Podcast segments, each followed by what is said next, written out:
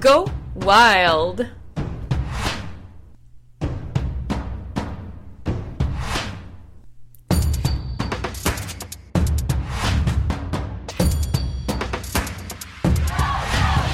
Salut!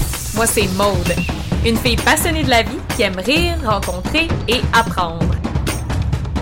Go Wild, c'est suivre son instinct. C'est se permettre d'être soi-même, d'affronter ses peurs, de se lancer sans filet pour vivre pleinement. C'est sans prétention, dans un style conversation. Je discute de sujets variés avec des invités qui ont du guts.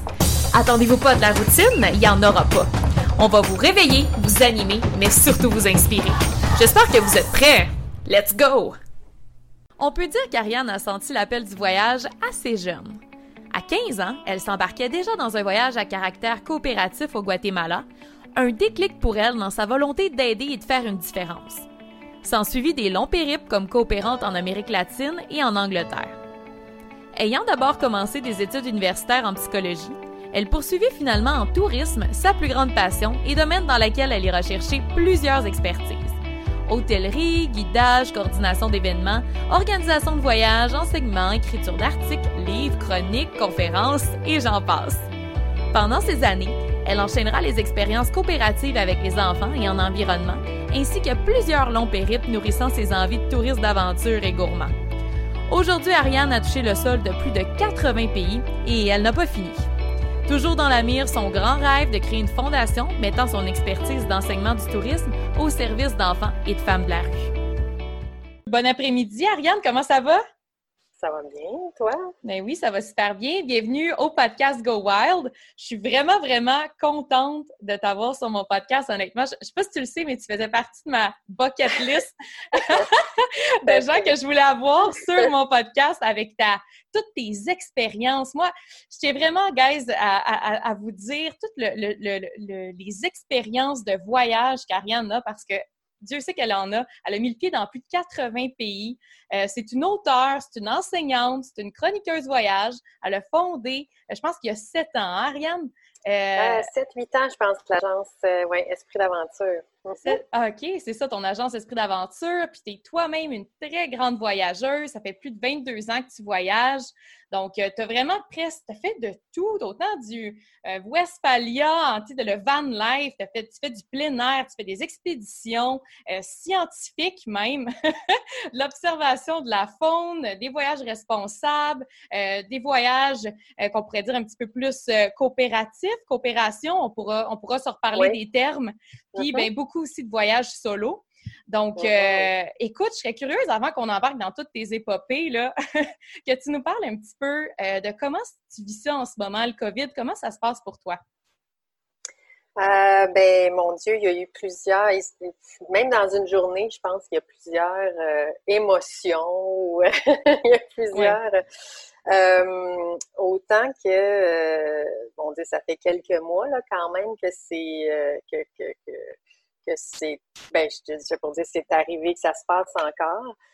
Euh, il y a eu une période, disons que si, on, si on parle d'agence de voyage, il y a eu une période évidemment plus euh, de gestion de crise euh, au départ pour essayer de réapatrier nos voyageurs canadiens, nos voyageurs français. et donc, ça a été compliqué. On a même réapatrié plusieurs voyageurs qui n'avaient pas réservé avec nous parce qu'on se disait, mon Dieu, on a essayé de faire ce qu'on peut. C'est, déjà difficile à la base de travailler avec les compagnies aériennes. Donc, on peut s'imaginer quand on est à destination puis on ne sait pas ce qui se passe. Euh, donc, il y a eu cette gestion de crise-là et de rassurer les clients, euh, les voyageurs, euh, quand, quand on n'est pas nécessairement rassurés nous-mêmes parce qu'on n'a pas de réponse. En fait, c'est ça. Je pense que même, même d'un côté personnel, les gens semblent, en tout cas autour de moi, peu importe, être habitués à ce que je semble avoir les réponses.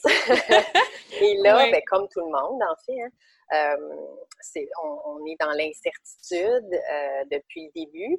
Pourquoi? Parce que, ben, on le sait, toutes les conditions des, euh, de vente des compagnies euh, d'assurance voyage, des compagnies aériennes, des fournisseurs ici sur place euh, ont changé, changent encore. nous, on, on, offre 85 destinations dans mm-hmm. lesquelles on est tous allés et on travaille en direct avec les partenaires sur place, de confiance qu'on connaît très bien.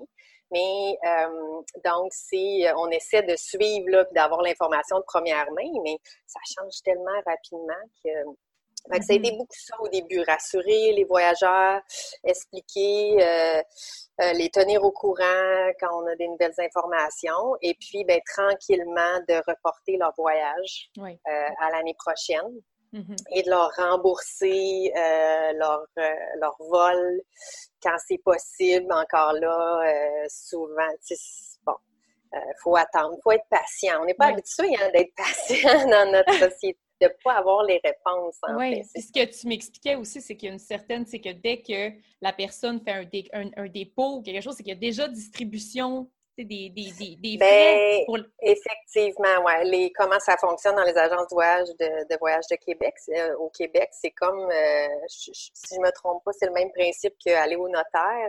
leur, euh, leur, argent va dans un compte en, en, fiducie, donc qui est protégé, donc c'est à leur mm-hmm. avantage.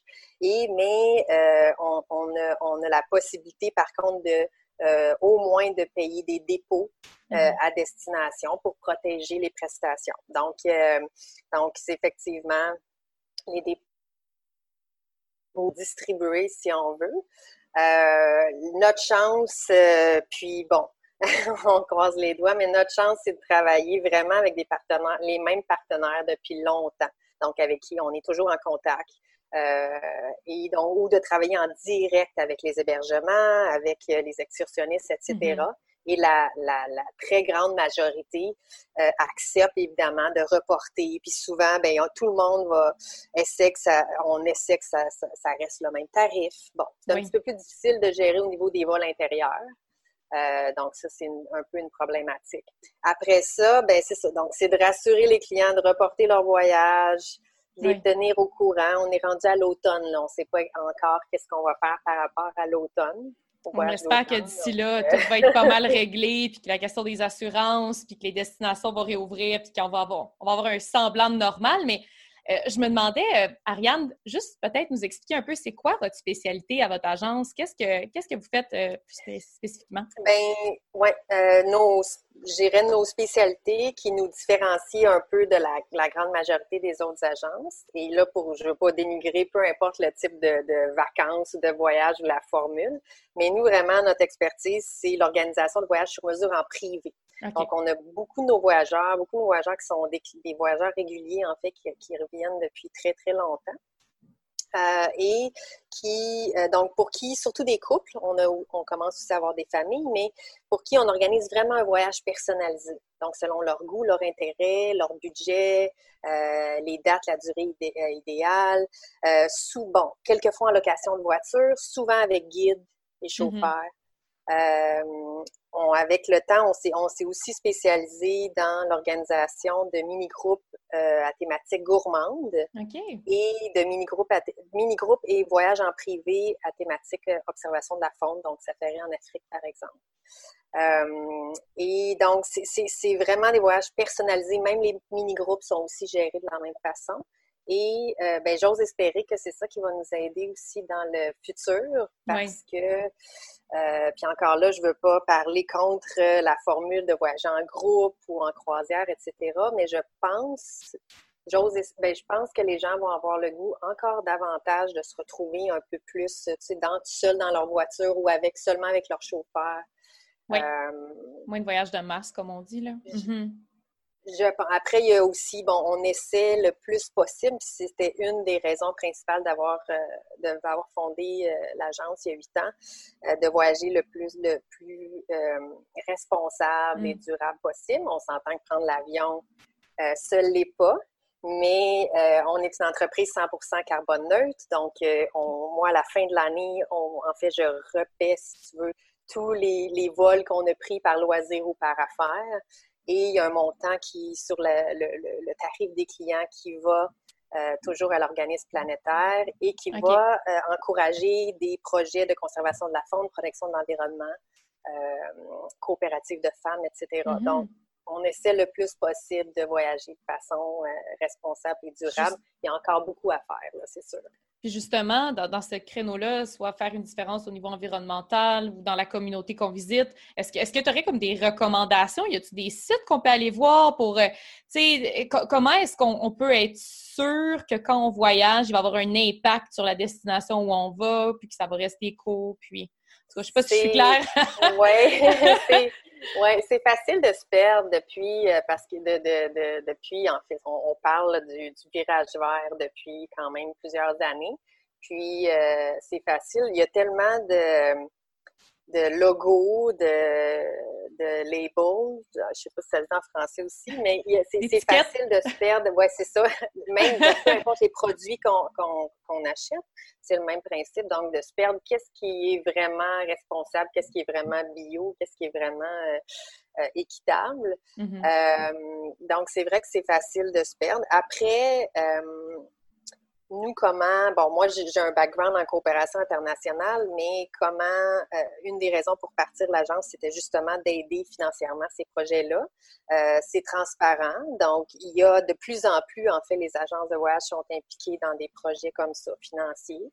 Je pense, je peux me tromper, mais je pense que la plupart du temps, c'est du financement qui ont besoin, ces projets-là, et les gens sur place savent comment les gérer. Donc, euh, on n'a pas nécessairement, ils n'ont pas nécessairement besoin de notre euh, de intervention. intervention, à moins qu'on ait une expérience en, en, agriculture, une expertise en création de micro-entreprises, etc. Mais sinon, euh, comme voyageur, dans, dans, un court laps de temps, je pense que c'est préférable d'encourager financièrement ces projets-là que euh, que de participer. Après, on peut les visiter sur place. Euh, il y a des villages culturels qui ont été montés que oui, on, peut avoir l'impression que c'est pas c'est moins authentique, mais ça reste que euh, ça leur permet aussi de vivre du tourisme. Mm-hmm. Donc, il faut changer sa façon de voir les choses.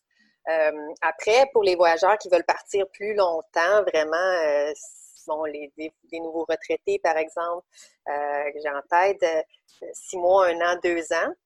Il y a plusieurs organismes, associations qui encadrent ces gens-là. Et oui, je les encourage s'ils veulent aller travailler euh, manuellement ou au mm-hmm. niveau de la protection de l'environnement ou de la, la, protection de la faune. Mettre à euh, profit leur expertise. Des fois, c'est justement en entrepreneuriat ou peu importe euh, dans quoi ils ont œuvré. Mm-hmm. Oui, et puis ben, ça donne la chance aussi aux gens sur place de leur, de leur enseigner, ce qu'ils ne pourraient pas nécessairement faire en quelques semaines, c'est vrai. finalement. C'est vrai. Et là, ben c'est ça. Après, il faut faire attention quand on est impliqué avec des enfants, avec des gens. Moi, je l'ai fait dans le passé. Je dis pas que j'avais raison ou tort. On parlait pas de, de tourisme durable dans le temps. Euh, j'ai travaillé différentes, euh, j'ai travaillé quelques fois en Asie, en Amérique et en Amérique euh, du Sud auprès des enfants et des femmes de la rue, donc pour les sortir de la prostitution. Euh, en leur montrant un métier en restauration, en hôtellerie. Ce que je compte, ce que j'aimerais faire aussi dans le futur. Ton, rêve! oui. Effectivement, c'est un rêve. Et, maintenant, ayant euh, fait mon bac en enseignement, euh, du, tourisme et en ayant enseigné quand même plusieurs années, ben je me dis maintenant j'ai une expertise que j'avais pas dans le temps. Donc peut-être que je pourrais amener mm-hmm. quelque chose. Mais Mais c'est ça justement pour. Euh, travailler avec les enfants, oui. C'est ça. C'est ce que. Qu'est-ce que tu suggérais? Parce que je, l'avoue, je, m'avoue être coupable aussi d'avoir peut-être à, l'occasion, des, des moments où j'étais peut-être un mois en, Amérique latine ou d'avoir voulu au moins contribuer, de faire un, mais de le faire avec des objets, avec des cahiers, c'est ça. Mais toi, tu suggères d'éviter ça ou de. Ben, mettons juste. délicat. Ouais. Euh, ça arrive en fait souvent que les, les, euh, les euh, voyageurs me demandent qu'est-ce qu'ils peuvent apporter. Je pense que c'est important. Puis encore là, je dis pas que j'ai la vérité, là, absolue. Mm-hmm. Mais selon mon expérience ou selon ce que j'ai pu observer, euh, je pense que y a, oui, il y a souvent des besoins en produits, par exemple, ou euh, moi j'amène souvent des brosses à dents, euh, du dentifrice, donc et en produits scolaires, en produits de, de beau, d'hygiène, par exemple, mais de les donner à son guide ou les donner justement à une organisation qui va faire eux-mêmes la distribution. Mm-hmm, tout à fait. Donc, s'informer avant, les agences peuvent vous aider aussi là-dessus. Au lieu de le donner, euh, un peu de, même si ça part toujours de bonne intention, mais de le donner, de jouer au Père Noël un peu, puis de le distribuer à mm-hmm. des gens, pas seulement des enfants, mais avec qui on n'a eu aucun, euh, aucune non plus contact, euh, ou, qu'on n'a pas eu la chance de rien développer. Euh, ben c'est parce que là, on, si tout le monde fait ça, c'est pas parce qu'ils n'en ont pas besoin, ils en ont besoin, mais après, ça, évidemment, ça crée un autre problème, puis mm-hmm. les enfants commencent à, à, c'est exact. Mm-hmm. Donc, ça crée un autre problème.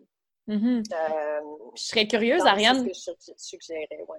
Oui, mais je pense que c'est des super bonnes suggestions. Puis en effet, des fois, c'est juste un travail de un peu plus de recherche avant de s'en aller à destination, puis de voir un peu, voir les organismes. Puis ça, je ne sais pas si toi, euh, tu as des sites à suggérer, on pourrait les mettre euh, en, lien de podcast pour ça peut être divisé par continent ou peu importe par, par, par, par, pays, mais juste question de nous orienter à savoir, OK, ce serait quoi les meilleurs organismes auxquels donner ou euh, qui œuvrent dans différents domaines, en tout cas, bref. Mais euh, je serais curieuse de savoir. effectivement te, mentionner, puis on pourra le, noter à la fin. Ça peut être aussi des, projets que nous, par exemple, on encourage à l'agence. Tous les projets sont bons, évidemment, mais on a, on a fait une sélection selon les besoins, puis mm-hmm. selon les destinations où on envoie beaucoup de gens. Euh, et ça touche souvent, ben, justement, la conservation de la faune, la protection de l'environnement ou les femmes en mm-hmm. fait. Donc, par exemple, euh, il y a un projet peut-être que je peux mentionner parce qu'il me touche beaucoup. Ça s'appelle PEMA, euh, P-E-M-A. Euh, et c'est vraiment un projet d'éducation, en fait, partout en Afrique, mais qui est surtout parti au Zimbabwe, du Zimbabwe. Et c'est un projet d'éducation, d'hygiène féminine et d'éducation, en fait, de, de, la femme, parce que encore aujourd'hui, en 2020, il y a 25% des jeunes filles africaines en général, euh, qui ne vont pas à l'école pendant qu'ils ont leur période parce qu'ils sont euh, gênés, ils ont honte, euh, parce que c'est pas abordé, c'est pas expliqué, mm-hmm. parce qu'ils n'ont pas le matériel qu'il faut, parce que donc déjà ils commencent à la base avec beaucoup moins de chance qu'en étant une femme, il ne faut pas se le cacher. Et en plus, ils, manquent, ils peuvent manquer jusqu'à 25% de l'école. Donc, cet organisme-là euh, qu'on aide, donc tous les, voyageurs qu'on envoie en Afrique, par exemple, euh, il y a un montant sur leur, donc, leur voyage euh, qui va à cet organisme-là et qui donc qui aide justement à faire l'éducation sexuelle, l'éducation des gènes féminines et qui achète aussi des culottes, des culottes lavables en fait. Donc, en plus, même qu'on devrait porter nous-mêmes, c'est plus écologique. Ah, c'est ça! On des culottes lavables. J'accepte les dons pour les culottes lavables. Non, Mais ça m'amène... ça, c'est un beau projet. Oui, 100% 100 tout à fait. Je serais, curieuse de savoir, Ariane, parce que ça fait quand même beaucoup d'années que tu t'intéresses, que tu me disais, euh, au coopératif, autant environnement que euh, avec les femmes, euh, dans, avec, avec l'humain. Donc, je serais curieuse de savoir, ça remonte à quand ta première expérience humanitaire, ouais, coopérative? ben, c'est correct. je savais que j'allais me tromper. non, mais c'est pas, c'est pas un, mauvais terme. Je pense juste que de nos jours, peut-être que j'ai pas, euh, peut-être que je m'accroche dans les fleurs du tapis, là, mais euh, de nos jours, je pense peut-être plus politiquement correct de dire euh, coopération internationale. Humanitaire, peut-être parce qu'on a l'image aussi un peu de c'est du, du blanc privilégié, tu sais, qui va aider. Puis les réseaux sociaux en ont malheureusement, ont malheureusement pas aidé. Il y a des situations au Cambodge, par exemple, on parle des orphelinats qui ont été créés pour justement répondre à la forte demande des euh, voyageurs qui veulent venir aider, qui passent à part d'une bonne intention, mais ça crée un besoin pour des enfants qui sont même pas orphelins. Encore là, peu importe qu'ils soient orphelins ou pas, ils ont, des besoins. Là. Mm-hmm. Mais si c'est des enfants euh, qui ont déjà été abandonnés, je veux dire, euh, ah, c'est plus complexe que ça, mais on peut s'imaginer quoi, à chaque semaine qu'il y a des nouveaux coopérants qui partent, qui reviennent, tu sais. Je pense qu'on fait plus de mal que de bien, là. Oui, je comprends. Euh, D'où l'importance de, de, si on veut œuvrer avec les enfants, de s'assurer d'avoir peut-être une longueur, une, plus grande période de temps où on peut vraiment faire une différence. Et euh. une formation, peut-être, oui, justement. 100%. Que ce soit en enseignement, etc. Oui. Mais euh, pour répondre à, ta question, oui, ça a commencé. Ben, en fait, c'est le premier, je dirais, voyage, puis on ne commencera pas la discussion entre vacances et voyages, là, ou voyageurs et touristes. Ah oui, c'est ça la discussion que dans le passé qu'on entendait. mais à l'âge de 15 ans, j'ai eu la chance de joindre un projet, en fait, avec l'école au Guatemala. C'est fou pareil, 15 ans, c'est jeune. C'est fun d'avoir eu cette opportunité-là aussi jeune. Oui, puis mhm. mes parents n'ont pas vraiment eu le choix, je pense, de laisser partir. Euh, je parlais pas espagnol dans le temps, donc ça a été un bon, bon apprentissage. Mais donc, euh, euh, en, fait, on, s'est rendu, on travaillait dans les jardins de plantes médicinales. Pour donc c'est ça. Donc au niveau, on a appris sur les plantes médicinales et on accompagnait à l'occasion les médecins qui faisaient le tour des familles et qui enseignaient aux mères de famille comment traiter des petites maladies qui devenait mortel, en fait, parce que, bon, on ne pouvait pas se procurer les médicaments, etc. Donc, ça a été extraordinaire comme expérience. Et puis, euh, euh, l'année suivante, si je ne me trompe pas, ou euh, l'année d'après, j'ai j'ai poursuivi au Pérou, en fait. J'ai fait un stage aussi dans des ruines, un stage en promotion, marketing, si on veut, dans des ruines, pour des ruines archéologiques. L'année suivante, donc là, tu avais 16 ans l'année suivante ou deux ans après. OK, mais quand même. Mm-hmm. et, euh, et, donc, la première partie, c'est un stage justement au niveau bon, touristique, plus ou moins. Euh, mais je ne sais pas si tu réalises, mais tu sais, juste à l'époque, juste faire des photocopies, c'était particulier, là. c'était un défi, là. Donc, euh, donc, bon, puis en plus, sans faire la promotion par la suite. Donc, euh, et la deuxième partie de ce périple-là au Pérou, euh, j'ai travaillé avec les, avec les enfants dans la rue, plus ou moins, en Amazonie, en fait. OK. Euh, donc, des enfants orphelins qui avaient le choix de vivre soit à l'orphelinat ou dans la rue. Souvent, ils choisissaient de poursuivre de vivre en partie dans la rue.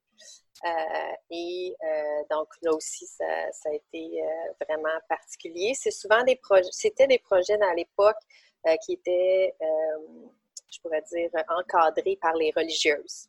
C'était souvent ça. ça n'avait rien à voir de religieux, là, mais c'était donc, bon, à l'époque et encore aujourd'hui, en fait, souvent, c'est des projets qui sont financés, encouragés, encadrés par, euh, par les religieuses. Donc, euh, ça a été vraiment bon.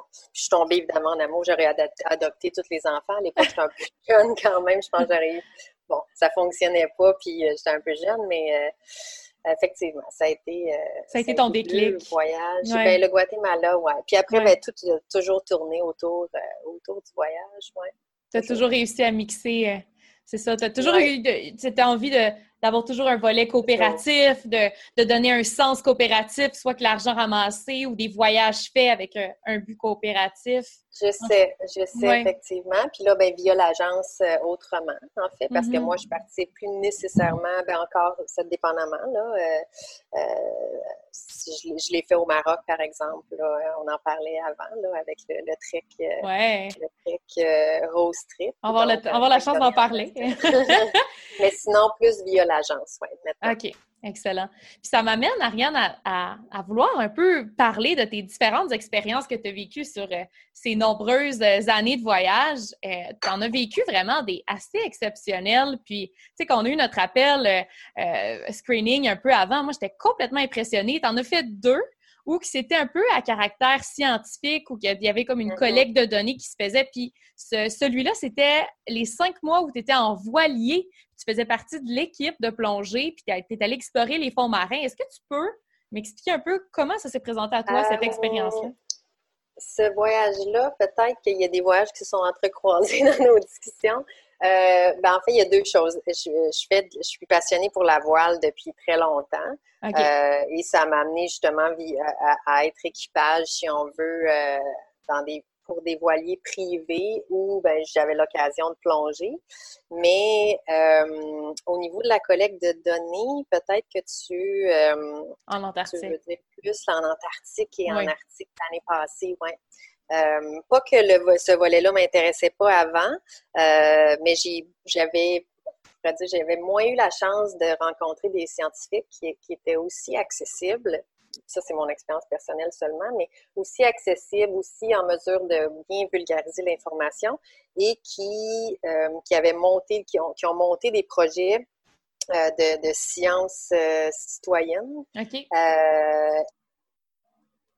Et, depuis qu'ils ont monté ces projets-là, donc en Antarctique puis en Arctique, tous les autres excursionnistes, en fait, tous les autres navires ont suivi le pas. et donc, après, comme voyageur, on a le choix ou pas d'être de, s'impliquer, mais en fait, qui ont réussi à convaincre la NASA, par exemple, ou d'autres d'autres euh, d'autres euh, organismes, si je voudrais dire, euh, associations, de, de, ramasser les données pour eux. Donc, de leur enseigner, de leur monter des kits, là, puis de ramasser les données pour eux, de, de, de l'eau, du vent, de la glace, leur observation des oiseaux, des mammifères marins, etc.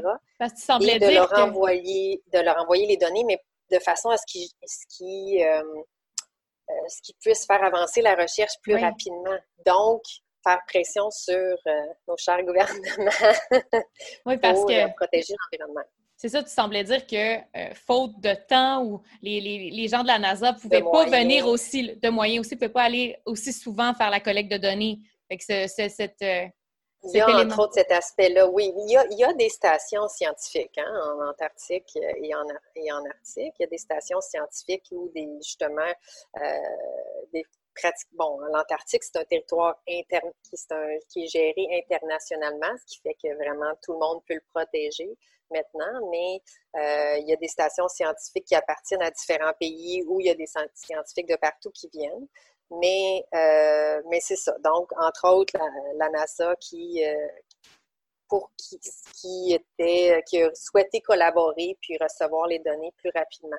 J'ai vraiment trouvé ça. Je suis encore en contact en fait avec, ah avec la plupart des guides et qui ont euh, qui, qui, continuent bénévolement d'essayer d'éduquer les gens par rapport à comment on peut protéger les pôles et euh, on en, bon, il y a évidemment différentes écoles de pensée. Pour l'instant, le tourisme est, est très limité, puis c'est correct ainsi n'est euh, pas accessible financièrement à tout, à tout le monde, puis c'est peut-être correct ainsi. Euh, mais il y a tellement d'autres, et puis là, il y a tellement d'autres aspects qui rentrent en ligne de compte par rapport à la fonte des glaces, etc. Mm-hmm. Euh, mais en Arctique, par exemple, à l'archipel de Svalbard, donc qui appartient à la Norvège, alors, je, je monte dans la, ma carte Je le vois très bien. euh, ben, juste pour donner une bonne, de mentionner une bonne nouvelle, parce qu'il y en a des bonnes nouvelles, il faut, faut se le dire. Euh, ben justement, le fait que ce soit le tourisme a amené, entre autres, la protection euh, de la faune et les espèces ont doublé, en fait, en l'espace de quelques années. Oh, wow. Et donc, c'est encourageant. Mm-hmm. C'est possible, c'est encourageant. Puis est-ce que, parce que toi, est-ce que c'est via ton agence aussi que tu offres cette possibilité de, de voyage en... Oui, oui, entre autres, maintenant, c'est nouveau. Donc, tout, euh, tout ce qu'on offre à l'agence, ben, on, l'expérimente avant. C'est sûr qu'on peut on, prétend pas tout connaître des destinations, et ça change. Il y en a des destinations qui changent rapidement. Mm-hmm. Mais euh, puis, on connaît nos partenaires aussi personnellement sur place. Et euh, on offre maintenant des expéditions qui sont 100% carbone neutre aussi, comme nous à l'agence.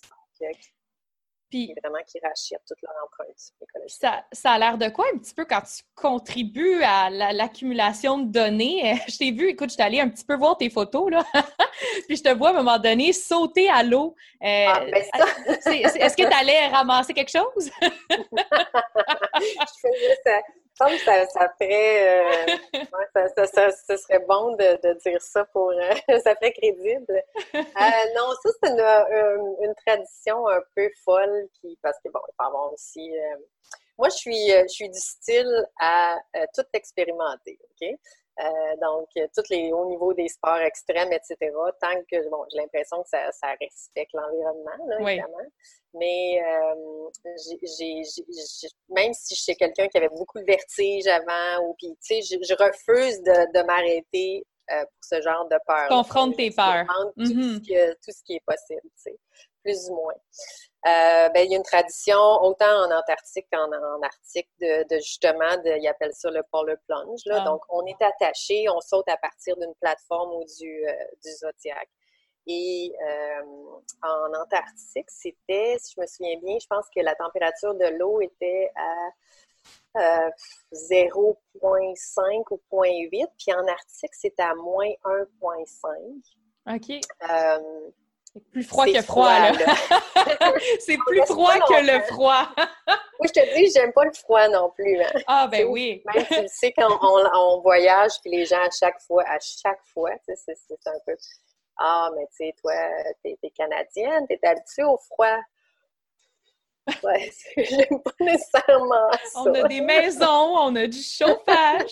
ça veut dire on est né ici, mais c'est pas dramatique, mais ça veut pas dire qu'on aime l'hiver. Il euh, faut aller jouer dehors, tu sais. Oui. Mais euh, donc, et puis, bon, évidemment, c'est euh, surprenant, mais en Arctique, ce qui, ce qui était encore plus surprenant, c'est que juste avant, moins d'une heure avant, on a, on a observé un ours polaire qui a magnifique qui, euh, qui a vraiment plongé dans l'eau et qui ne devait pas être très loin. Là, bon, j'imagine qu'ils ne nous auraient pas fait sauter s'ils avaient, avaient pensé avoir un risque, mais quand même, j'avais ça en tête. C'était même pas la température de l'eau. C'était comme ah, OK, super.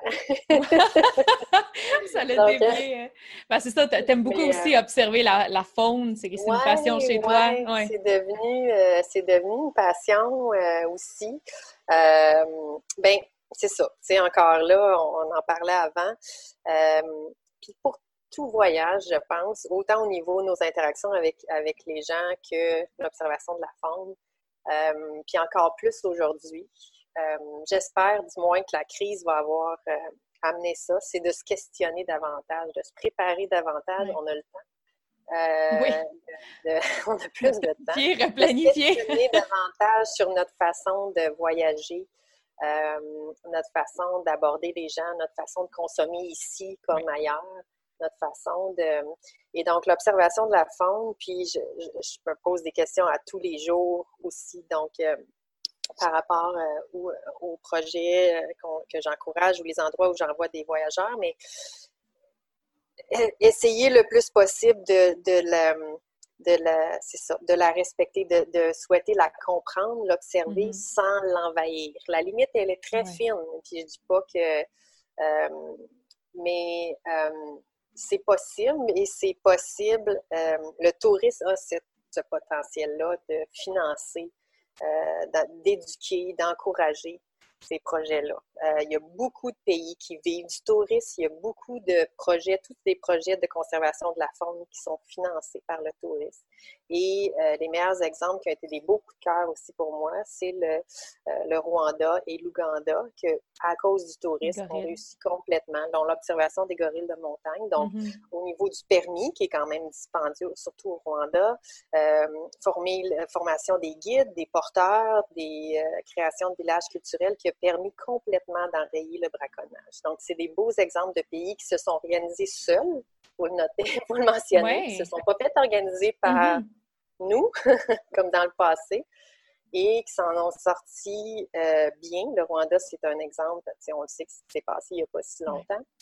qui a tout perdu et qui s'en est ressorti seul. Et c'est un pays où il n'y a plus de sacs en plastique depuis des années. On ne pourrait pas dire la même chose ici. Qui, euh, qu'il y a eu un retour au sac de plastique avec le COVID. Ben, je sais, je sais, euh, mm-hmm. euh, c'est, triste. Mais qui, donc, je pense qu'il faut juste bien éduquer les gens. Et effectivement, l'observation de la faune, c'est devenu, quand c'est possible, c'est vraiment devenu une une passion depuis. Euh, je dirais que ça, le déclic s'est fait quand je suis allée, quand j'ai eu la chance d'aller aux îles Galapagos euh, en ah. Équateur en 2007. Wow. Euh, parce qu'avant ça. une richesse de faune, c'est bien aux îles Galapagos. Ah, c'est extraordinaire. C'est juste à y penser, même si on ne connaît pas, c'est mythique là, comme endroit. Et, et le déclic s'est fait parce que je pense que j'étais dans une période où j'avais moins de place dans ma tête pour euh, rencontrer les gens, parce que rencontrer les gens pour être pleinement le plus possible ouvert d'esprit, puis aller vers l'autre, pour avoir de la place dans sa tête, je pense. Et des fois, justement, peut-être c'est mieux de ne pas le faire si on, on, est, pas, on est moins bien. Euh, et ben l'observation de la faune m'a permis comme de, me retrouver, de en, c'est paisible, il faut être mm-hmm. patient. Se grounder un peu, se recentrer. Ouais. Ouais. ouais. Donc, c'est ça que ça m'a permis. Il y a un déclic qui s'est fait là, ouais. Je sais que, bon, t'aimes la faune, mais t'aimes aussi les grands espaces. Tu sais, c'est pour Puis ça t'a amené, j'imagine que tu as dû adorer ton trek, euh, ton trek d'orientation dans le Sahara. Chose que tu as fait, juste me rappeler l'année, parce que, excuse-moi, ça m'échappe. Ben, je suis allée quelques j'ai eu la chance d'aller quelques fois au Maroc. C'est une destination, un pays que, que j'aime beaucoup. Euh, et en 2018, en fait, euh, l'agence Deserto en France qui organise le, fameux Rose des Sables en, véhicule, qui c'est leur 20e anniversaire cette année, si, euh, si ça a le lieu. Là, je suis censée joindre l'aventure, mais en 2018, à l'automne 2018, j'ai eu la chance de partir à la première édition du Trek, Trek Rose Trip, donc d'orientation dans le désert en équipe de trois. Euh, trois, donc, on était 300 femmes, en fait. Donc, vraiment, c'est des expériences seulement entre femmes et euh, solidaires parce que c'est pour amasser des sous pour euh, la Fondation du cancer du sein et l'Association des enfants dans le, du désert, qui aide entre autres les mères monoparentales. dans certains villages dans le Sahara. Et ben, ça a été, tout le monde riait de nous là, quand on a parti parce qu'apparemment que c'était connu qu'on n'avait pas le sens de l'orientation. T'as-tu appris à t'orienter, Ariane? Est-ce qu'après cette ben, expérience, tu savais t'orienter avec une boussole? on a, on, a, on s'est pratiqué à la boussole. Finalement, euh, on n'en avait pas besoin de la même façon, là, mais on avait un carnet de route, on était euh, géolocalisé parce qu'évidemment, bon, ça n'aurait pas laissé passer la nuit dans le désert. C'est très bien organisé. ça a été extraordinaire. Puis la, la chance d'y aller, euh, là, tu me poses la question, souvent, je vais voyager soit euh, en tant qu'agence de voyage pour rencontrer les fournisseurs, euh, bon, trouver des nouvelles idées, mettre à jour mes connaissances, et, etc., mais aussi comme, comme chroniqueuse, journaliste voyage. Et notre chance c'était de comme on, est, on y allait en tant que journaliste, euh, les équipes nous laissaient un peu plus les approcher parce qu'on n'était pas en compétition. On, on a fait la main, on a fait, on voulait poursuivre euh, compléter le même défi, mais on était, on faisait pas partie de la compétition. Ah, parce que c'était selon le nombre de kilomètres. Donc, mais ça a été, ça a été, donc les autres équipes nous laissaient plus ou moins euh, les approcher parce que, puis là, c'était de, justement, c'était de, ben c'est ça un peu, c'est le travail de chroniqueuse ou de, de journaliste, c'est de comprendre pourquoi ils étaient là, pourquoi, euh, euh, c'était très émotif, en fait, de, de, savoir, de connaître l'histoire de ces femmes-là, tu sais, parce que, oui, c'est un défi sportif, mais la plupart, en fait, des participantes n'étaient pas nécessairement des grandes sportives, donc chapeau. Parce que mm-hmm. marcher dans le désert, je ne sais pas si tu veux. Température, la difficulté à chaque pas parce que tu renfonces dans le sable. Ouais, oui, oui, c'était, c'était tout un défi accessible quand même. Oui. Euh, mais euh, extraordinaire. Et là, en avril, on se rendait en fait au Sénégal pour la première édition qui a été remise à 2021. Donc, euh, on croise les doigts. Mais est-ce que tu as eu des challenges? Est-ce qu'il y a des choses qui, qui se sont tu sais, je sais pas, comme tu disais, on n'avait pas nécessairement la capacité d'orientation. Par contre, vous étiez quand même bien encadré, tout ça, c'était pas de la survie. Mais y a-tu quand même des challenges? Euh, ben écoute, nous, euh, il a fait chaud, mais moins que l'année passée, parce que j'ai entendu des... Euh, donc ça, ça, ça, l'aurait joué. non, écoute, ça a été... Ça a bien été. ben, je, ça a bien été. Il y a, puis je pense que c'est peut-être sûrement pour, pour toi ou pour les voyageurs. Il y a, en voyage, autant que je peux être stressée ici, avec raison ou peu importe, là, mais euh, en voyage, même s'il y a d'autres genres de stress, je voyage beaucoup seule. Euh, c'est très différent. Je suis la meilleure version, de, version de moi-même quand je voyage seule. Puis c'est très différent, les, les, les stress. Donc, euh, il y a des inquiétudes. Puis en, vieillissant, il y en a peut-être, il y en a, ça reste parce qu'on accumule du bagage, mais je sais pas, il y a une force force euh, qui se développe, où on va plus vers l'autre. Oui, mais vous étiez aussi une gang. Il y a quelque chose aussi de... Ça, c'est faut, faut qu'on, tu sais, dans le sens que tu as l'adrénaline de, tu sais, on est ensemble, faut qu'on réussisse, tu sais, on va se pousser l'une et l'autre. C'est une belle, surtout, tu sais, je tiens à préciser entre femmes parce qu'il y a quand même une belle dynamique aussi. Euh, je sais que tu organises des voyages entre femmes aussi avec ton agence. Oui, mais c'était un peu une nouveauté cette année. Puis justement, on retournait en Arctique. En Arctique, un groupe de femmes au mois d'août qui était annulé. Mais c'est une thématique, ça fait longtemps que, que je m'inspire euh, des femmes que je rencontre en voyage et que j'encadre aussi, parce qu'il faut le dire, à l'agence, tu me posais la question plus tôt, euh, disons, le troisième, la troisième spécialité, c'est qu'on offre un service de consultation. ça, ça fait longtemps, même avant l'agence, que je le fais pour euh, les, les voyageurs plus indépendants. Donc, j'encadre beaucoup de, femmes qui partent seules pour la première fois, de voyageurs à sac à dos, euh, de couples, par exemple, qui partent dans, des destinations plus euh, occidentales, ou des familles qui partent faire le tour du monde six mois, un an, donc qui ne feront pas leur comme pour un voyage sur mesure en privé, mais qui ont besoin de parler à quelqu'un qui connaît la destination, qui peut vraiment leur donner des contacts mm. particuliers, euh, les aider au niveau du budget, puis justement, ou que voyager en sac à dos ou seul dans des destinations comme ça. Donc, euh, donc euh, j'encadre souvent des femmes qui, qui partent seules. Donc, c'est un peu depuis longtemps, puis j'ai écrit aussi là-dessus, donc ça, ça l'a amené. Ton dernier livre aussi, ben, ton premier et Oui, on, pourra en parler de tes beaux livres. Euh, je trouve que c'est important. De... Mais ben oui. Puis là, ça m'amène vers une dernière euh, de tes expériences aventures. C'était c'est la route de la soie. OK? Parce que ça, c'est pas quelque chose qu'on entend, je te dirais, souvent. Euh, soyons honnêtes, c'est pas nécessairement une destination les plus populaire ou je sais pas pour tu vas tu pourras m'en parler mais c'est le je vais le prononcer bien le Kyrgyzstan, le Kazakhstan puis le Ouzbékistan. Le premier est dur à dire, le Kyrgyzstan. je l'ai bien dit. Dis-moi, qu'est-ce qui t'a poussé à aller explorer la, la route de la soie? Ben en fait, parce que tu sais, c'est long, hein, c'est de, de, de, de, ben l'Italie à la Chine, tu sais, anciennement. Mais euh, le, je pensais, en fait, j'avais en point de mire l'Ouzbékistan depuis un bout de temps au niveau culturel. Euh, je dirais que c'est une des destinations peut-être les plus populaires, en guillemets, en Asie centrale. Et euh, mais bon, tu sais, souvent, il y a tellement d'opportunités, puis bon, je, je, me décidais pas. Et euh, ben encore, j'ai eu la chance de participer à un congrès au Kazakhstan.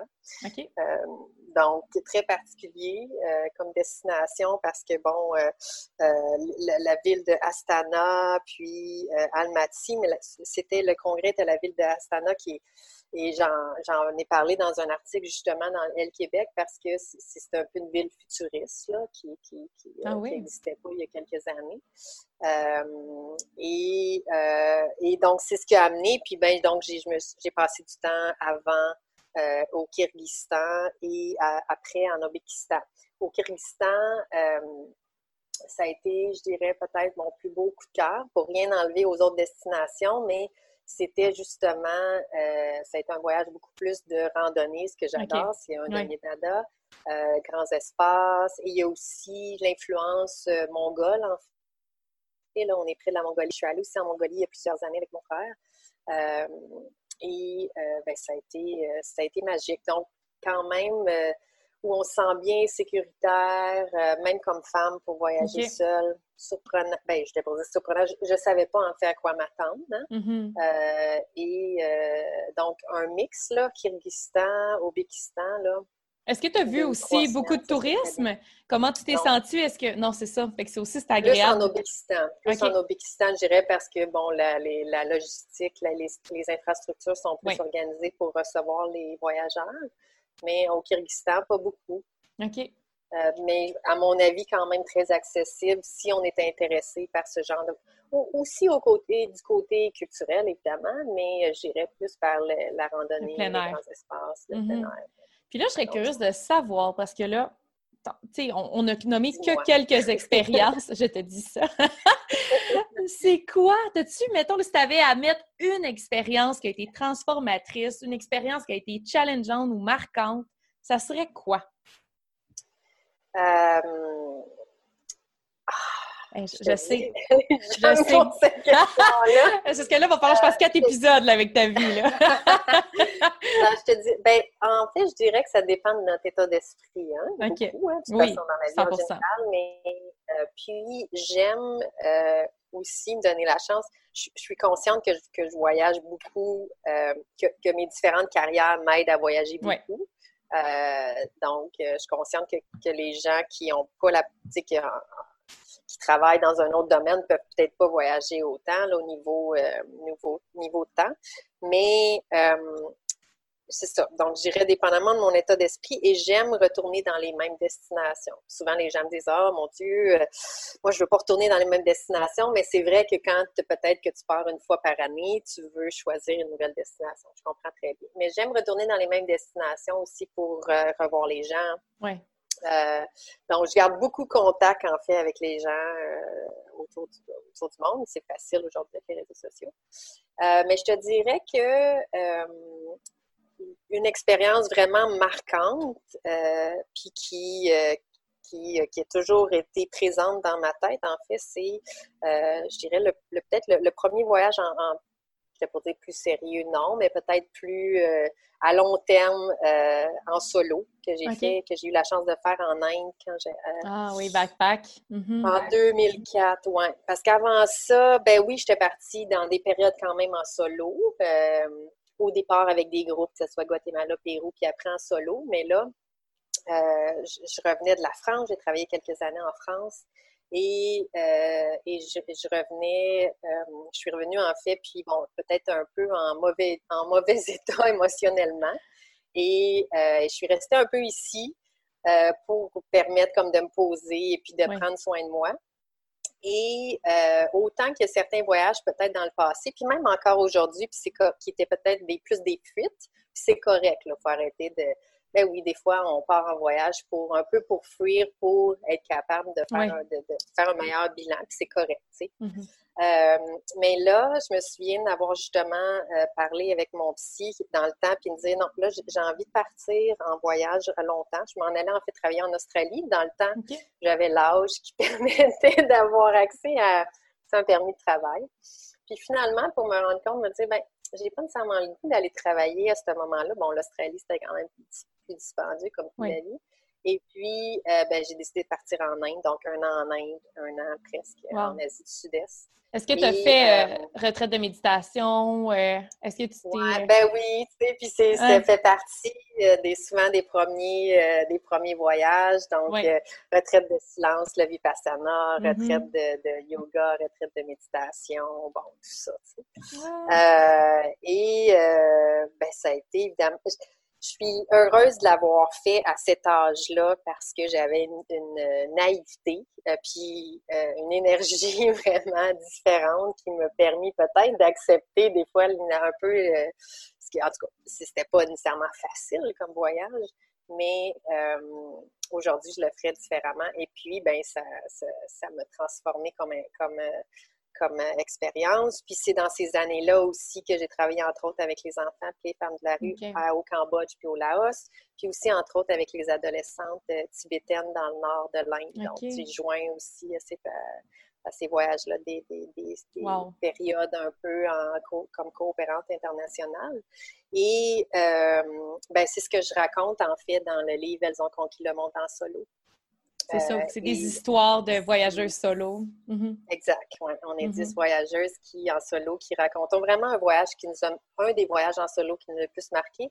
Et donc, moi, euh, je décide de parler de mon voyage en Inde et puis ma période, justement, avec les, euh, avec les, à côté des, euh, des Tibétaines, des adolescentes tibétaines. Et c'est un récit que j'avais écrit depuis longtemps mais euh, je suis contente de l'avoir publié seulement l'année passée parce que j'avais euh, vraiment le recul suffisant pour en parler de façon euh, positive. puis en fait, tous les récits qu'on raconte, c'est pas des voyages qu'on a fait hier, donc je pense que ça, ça, change, d'être capable de, de, de, maintenant de, comprendre pourquoi qu'on est parti, dans quel état d'esprit mm. on est parti, puis qu'est-ce qu'on a appris de ce voyage-là. Mm. c'est vrai que ça prend une certaine maturité, un travail d'introspection. Puis... Ça prend du temps, mm-hmm. des fois, sur, certains voyages, là, où euh, ça prend du temps de, vraiment euh, faire le recul. On s'en rend pas compte, là. Mais tu sais, à force d'en parler, puis évidemment, de le réécrire, euh, ça l'a amené aussi ça nous a tous, je pense, amené une, façon de boucler cette expérience-là. C'était tous des voyages qui n'étaient pas nécessairement bouclés dans notre tête, sans s'en rendre compte. Puis le fait de l'écrire, c'est très thérapeutique, autant voyager mm-hmm. qu'écrire. Mm-hmm. Ça l'a vraiment permis de boucler ces périodes-là. Fait que l'Inde, euh, et je suis retournée après différentes façons, mais euh, ça a été... Euh, ben, c'est les extrêmes, hein, on entend souvent ça.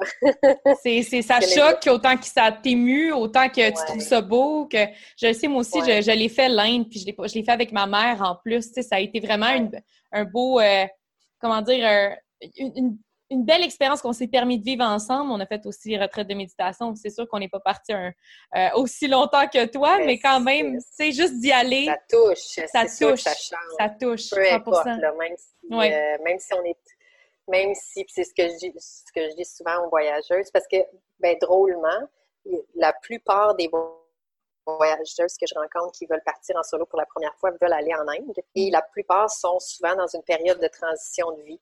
Hmm. Donc, euh, des fois, sans vouloir les décourager, des fois, si je les sens un peu plus vulnérables, comme, comme on l'est tous à plusieurs moments dans nos vies, euh, j'ai eu 40 ans l'année passée, donc je peux t'en parler de la crise. Euh, des fois, je dis, oh, tu sais, peut-être une autre destination, l'Indonésie, la Thaïlande, tu sais, donc, parce que c'est... Mais même si on est très bien préparé, on peut pas, on peut pas prévoir comment on va réagir. Hein. On sait jamais. C'est vrai, on dirait que l'Inde, tu vois, chaque personne va réagir tellement à sa façon. Autant que tu peux dire que c'est un pays qui est extrême, puis il y en a qui vont, qui vont voir ça, ils vont être complètement déboussolés parce qu'ils voient que d'autres qui n'ont jamais voyagé, au contraire, ils vont bien réagir. Fait que je pense que il faut pas. C'est particulier, oui. Oui, c'est fais-le, just do it. Moi, je serais portée à dire. Mais écoute, Ariane, j'ai envie de nous ramener au Québec. Là. J'ai envie de nous ramener au Québec parce que, bon, depuis, euh, depuis le début de la COVID, je pense que tu l'as dit, tu es une amatrice de, de plein air, tu aimes ça faire du vélo, faire de la marche, partir en hike. Fait que comment, comment est-ce que, est-ce que tu as exploré un petit peu ton, ton Québec depuis le, le, début de la COVID? Oui, mais ben, euh, ben, je le faisais avant aussi, hein, quand même, là, parce que c'est magnifique, le Québec, tu sais, puis... Euh, comme, comme tu mentionnais que j'adore faire la randonnée. L'été passé, entre autres, je suis partie une semaine euh, sur le mini-Compostelle au cœur de Mégantic. Donc, un six jours, 115, 120 km. Faut-tu se préparer? Euh, Est-ce que ça demande une préparation physique quand même? Euh, moi, je trouve que c'est accessible, en fait, physiquement. Oui. ben, c'est sûr que c'est idéal de, marcher n'importe quelle randonnée. Hein, c'est idéal de 4-6 mm-hmm. mois avant de marcher deux, trois fois par, euh, par semaine avec un sac à dos, etc. Mais l'avantage de ce genre de parcours-là, c'est que les bagages sont transportés, c'est qu'on loge dans des gîtes, euh, on mange bien. les gourmands de ce monde, on n'est pas déçus? Donc, euh, c'est quand même un encadrement confortable. Euh, donc, cette année, ben, je devais là, du 6 au 11, mais ça a été reporté à la semaine prochaine ou plus tard, dépendamment ce que la santé publique va décider au niveau des hébergements. Euh, je me prépare à faire le circuit de l'abbaye, euh, toujours dans les cantons de l'Est, pour cinq jours. Il peut se faire aussi en huit jours.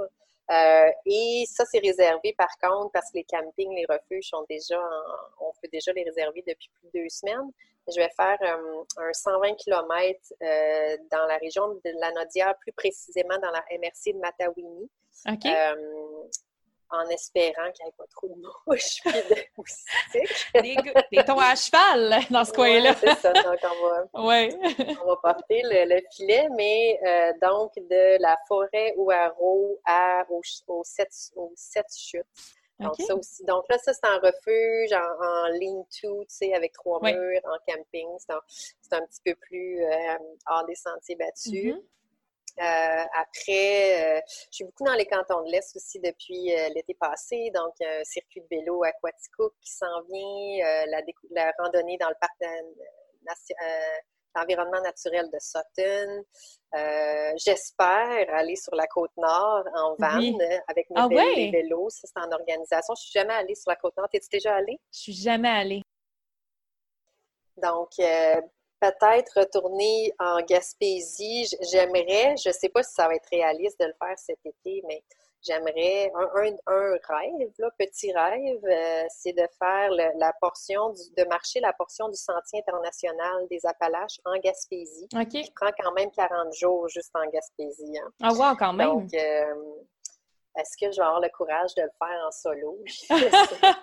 Mais ça peut être intéressant parce que je pense que tu as quand même fait aussi des treks euh, en, Californie, non? Est-ce que tu as fait la West Coast? La... Non, OK. J'en ai fait, j'en ai fait un peu, euh, ben, j'en ai fait pas mal euh, un peu partout. Puis j'ai guidé aussi au Népal. J'étais un, guide de haute montagne au Népal dans le passé, mais j'en ai fait pas mal. J'en ai fait beaucoup en Nouvelle-Zélande les dernières années, puis en Australie. Mm-hmm. Et c'est là que j'ai fait aussi des premiers treks en solo. OK. Ça, c'est l'aspect quand je voyage en solo, que, tu sais, faire la randonnée seule au niveau sécurité, euh, pour, mm-hmm. bon, j'ai pris la chance en, euh, en Nouvelle-Zélande parce que je me sentais à l'aise et puis je logeais dans des lodges versus camping sauvage, euh, seul. Je sais pas, je suis pas prête mm. à ça encore personnellement. donc, à voir. à voir. Mais la Nouvelle-Zélande, c'est magnifique pour pour ça. Est-ce que tu en connais? Est-ce que tu as des, sites ou des, mettons, quelqu'un qui aspire à peut-être en faire des, euh, des, des treks seuls ou euh, est-ce que tu as des gens que tu suis pour tranquillement t'initier à ça ou c'est pas vraiment quelque chose? Euh, non, je sais pas qui je connais qui a fait. Ben, j'ai une amie qui est photographe professionnelle avec qui, avec qui j'aimerais faire le Sentier international des Appalaches, qui a fait justement le 300 km, elle, donc au lieu du 120, dans la Nodière et Matawini, avec la Mauricie, qui l'a fait seule. Mm-hmm. Euh, donc, euh, je lui demande de, conseil. oui, si Jamais ça, si jamais ça intéresse les gens, si je peux me permettre, euh, j'écris depuis un an tous les mois pour le webzine Les Voyageuses du Québec. OK. Et j'ai écrit deux articles sur les, la randonnée en Nouvelle-Zélande, par exemple. OK. Excellent. ça aussi, je vais m'assurer de mettre les liens. Puis écoute, on s'en va tranquillement, Ariane, vers la conclusion, mais juste avant, j'aimerais vraiment ça, quoi, faire un petit clin d'œil sur tes, euh, deux de tes livres, deux de tes cinq, en fait, euh, que, que, tu as coécrit. Euh, c'est deux beaux livres où ça parle de 50 itinéraires. Il y en a un qui tourne autour de la faune, puis un autre qui est par rapport aux destinations gourmandes. Puis là, j'aimerais ça savoir, rapidement, si tu avais à me nommer tes top 3 destinations gourmandes, tu irais où? ben, déjà ici, voyage oui, on monte le livre. Euh, de rêves autour du monde. J'ai euh, écrit une trentaine d'itinéraires dans celui-là. J'irais que mes destinations euh, gourmandes préférées, puis sur lequel j'ai écrit aussi, le Pays basque espagnol. Mm-hmm. Donc, Bilbao, Saint-Sébastien, c'est là le, le, plus grand nombre de chez Apita, par exemple. Euh, donc, c'est euh, c'est pas très touristique, hein, mais c'est, à mon avis, une des meilleures destinations gourmandes. OK. Euh, ah! le Japon. Le Japon, mon Dieu, oui. Mm-hmm. puis, tout est aussi dans la présentation, le raffinement. Ouais, le souci du détail. Mm-hmm. Et donc, c'est ça. Donc, entre toutes ces destinations-là aussi, après les avoir fait, euh, j'organise des voyages gourmands à l'agence qui sont accompagnés de, chefs, de nutritionnistes, de propriétaires de, restaurants ou de boutiques. Donc, c'est le concept. Et une troisième, je te dirais, euh, les Pouilles en Italie. Toutes les régions en Italie sont extraordinaires, mm. mais la région des Pouilles, euh, qui est au sud-ouest, ah, c'est magique. Ah oui, puis y a-t-il un plat typique justement de cette région-là qui est à... Ben, tu sais, il y a les, ben, je sais pas dire les pâtes, mais les ori, ça s'appelle les oriquietés. Oriquietés, euh, OK. J'ai organisé justement un voyage accompagné d'Hélène Laurando, la nutritionniste, euh, à l'automne passé. Donc, euh, ah, mais je veux dire, tout est extraordinaire. ah, non, non, je le sais. En Italie, c'est pas là que tu vas perdre du poids, là, honnêtement. Tes cinq plats, tu les manges égoulument en plus.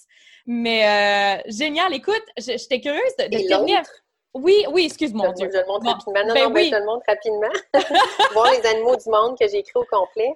Euh, 50 itinéraires de rêve, ben on en a parlé plusieurs. moi, ça a débuté avec les Galapagos, mais le Rwanda, l'Ouganda pour l'observation des, des gorilles de montagne et des des autres primates.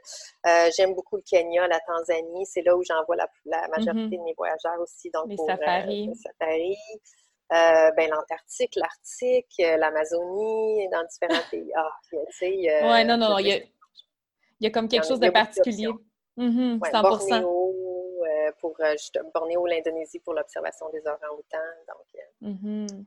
Puis je sais que tu as aussi des livres surprises qui, qui s'en viennent. Donc, en fait, un livre surprise ben, en fait, on a parlé euh, de Elles ont conquis le monde en solo. Le... Oui. je la toi. toi, en plus, je me suis habillée en orange. Ah, tes concepts. Euh, euh, donc, le collectif que j'ai dirigé, et puis, donc, où il y a neuf, autres auteurs qui ont partagé leur plus beau voyage en solo. Euh, et là, c'est de la vingtaine à la soixantaine sous différentes formules. Euh, c'est vraiment, euh, c'est vraiment un, ouvrage touchant, je crois, je pense. Et donc, qui a été publié au Québec, qui est encore très présent, donc en octobre passé, mais qui est en France depuis, depuis quelques mois sur Amazon.fr. Et on attendait la crise, que la crise se termine, plus ou moins. Euh, qui est à la FNAC. Donc, pour ceux qui aiment moins, qui sont moins à l'aise de réserver sur Amazon, il est à la FNAC en version papier et euh, numérique depuis euh, quelques semaines. Génial. Donc, merci de nous encourager. Et la surprise, ben, c'est que mon premier livre que j'ai coécrit avec Marie-Julie Gagnon, de Taxi Brousse, qui s'appelle Le voyage pour les filles qui ont peur de tout. Ouais. Et ça, c'est, il était rose. Maintenant, il est bleu parce que c'est notre deuxième édition revue et augmentée et qui, euh, qui est sorti en fait le 17 euh, juin. Euh, au Québec, qui était un best-seller en France et au Québec, mais qui est ressorti au Québec. Et là où on a évidemment réécrit nos réflexions en, introduction par rapport à comment on voyage, comment le, chemin qu'on a fait depuis ben peut-être cinq ans, où on a, on a ajouté trois profils de voyageuses humoristiques, donc ça fait 22 maintenant, 21, pardon. Euh, on a, mon Dieu, j'ai rajouté des informations euh, vraiment pertinentes d'activités gratuites à faire en Australie, en Nouvelle-Zélande. On a changé nos destinations coup de cœur, nos expériences coup de cœur. On a tout mis à jour, évidemment, les blogs, les sites web. Donc, c'est, euh, c'est vraiment, pour ceux qui l'ont déjà lu, il y a beaucoup de, de nouveaux contenus, en fait. Donc, le voyage pour les filles qui ont peur de tout, c'est écrit avec beaucoup d'humour pour des oui. Le voyage pour rendre le tout agréable à lire et léger. Ah, ben génial! Fait qu'écoute, encore une fois, je vais m'assurer de mettre tous les liens pour se procurer ces super outils-là pour planifier et replanifier nos prochains voyages maintenant qu'on a le temps. oui, Puis en, surtout se divertir en lisant des aventures de voyageuses. Puis, je serais curieuse, en fait, de terminer, parce que ça, je pose des questions à toutes mes invités. Euh, des, un fait wild sur toi, Ariane, quelque chose que personne ne sait, qu'on aurait genre un scoop en ce moment. personne ne sait, hein? Euh, non, mais... Pas, euh, euh, ben, ce que Wild, mais ça, il y a sûrement des gens qui le savent, là. Euh, wild, ben, c'est que, comme je te dis, j'adore faire de la voile et c'est vraiment mon rêve, c'est de faire le tour du monde en, voilier pendant au moins cinq ans. Et euh, donc là, c'est vraiment, c'est vraiment très présent dans ma tête. Et euh, je suis beaucoup de, couples là, qui, euh, qui, font le tour du monde en ce moment. Mm-hmm. Et euh, ben, j'essaie en fait de partir une équipe de femmes sur un bateau de, de bateau de course en fait. Et là, qui a été remis, bon, avec tout ce qui arrive, mais c'est sur quoi j'essaie de travailler en ce moment, en fait, de partir une équipe de femmes. Ben Parce que sur un bateau de course, évidemment, tu là, tu, dois travailler en équipe. Là. Euh, Donc, oui. Euh, c'est ce que c'est ce que j'essaie de. En tout cas, c'est. Oui, oui, oui, c'est là, c'est là, c'est dans la vision, mais. En ce moment, mais je trouve ça magnifique. Je trouve ça magnifique à quel point tu t'alimentes de plein de projets puis que tu les concrétises. Puis moi, je suis sûre que, que, tu, vas, que tu vas le faire, ce voyage-là. Je suis même pas inquiète. Donc, on, va voir, on va te voir sur une équipe avec euh, des femmes qui se motivent et qui poussent leurs limites. Puis je sais aussi ton autre rêve que tu chéris, qui est de euh, d'ouvrir ta fondation pour, euh, dans le fond, venir en aide aux enfants, aux femmes de, en, léguant un peu de ton, savoir, ce que tu as eu en tourisme, leur enseigner eux aussi le tourisme. Euh, ouais, ben, oui, ouvrir, euh, ben, partir d'une fondation, ce qui n'est pas nécessairement facile à faire, je suis consciente, ou encourager en fait des fondations, davantage des fondations, euh, organismes qui existent déjà et qui fonctionnent bien. Mais mm-hmm. effectivement, comme en ce moment, en ce moment même, j'enseigne plus pour l'instant en tourisme. Je me dis, bon, j'ai une expertise puis une, une expérience des études de, que j'avais pas dans le temps. Donc, mm-hmm. euh, j'aimerais, euh, j'aimerais. Euh, après, ben, il faut tout repenser, l'industrie du tourisme et du voyage partout dans le monde, mais peut-être dans le futur, j'aimerais utiliser ça. Mais ah, même tourisme, mais aussi environnement, tu sais, par rapport au un, ce qui fait partie de mon rêve en voilier, euh, c'est aussi d'encourager tous les, les, organismes ou les, petits projets qui existent déjà pour euh, la protection des océans. OK. Euh, oui. le volet environnement. Oui. D'essayer de, les, mettre d'avant. Déjà les projets qui existent. Donc, mm-hmm. Génial. C'est ben un peu reporté avec, euh, avec ce qui est arrivé. Ben oui. C'est mis sur pause pour mieux repenser, reformuler, revoir, euh, cogiter, se poser, introspection. fait écoute, écoute, où est-ce qu'on peut te trouver, Ariane? C'est quoi les différents, les différents euh, sites pour te suivre? Ben, en fait, mon Instagram voyage personnel, c'est Esprit d'aventure MTL. Euh, et mon blog aussi, Esprit d'aventure. Euh, en fait, Instagram et, euh, mon blog que j'ai parti avant de partir l'agence, mais que c'est toujours resté plus personnel.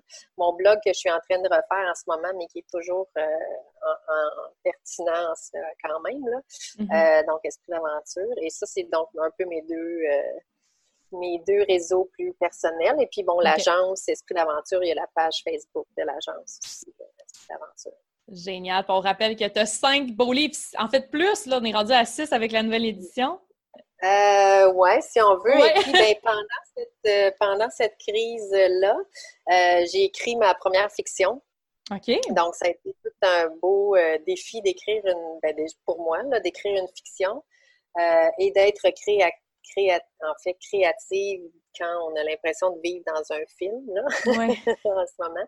Ça a été un beau défi.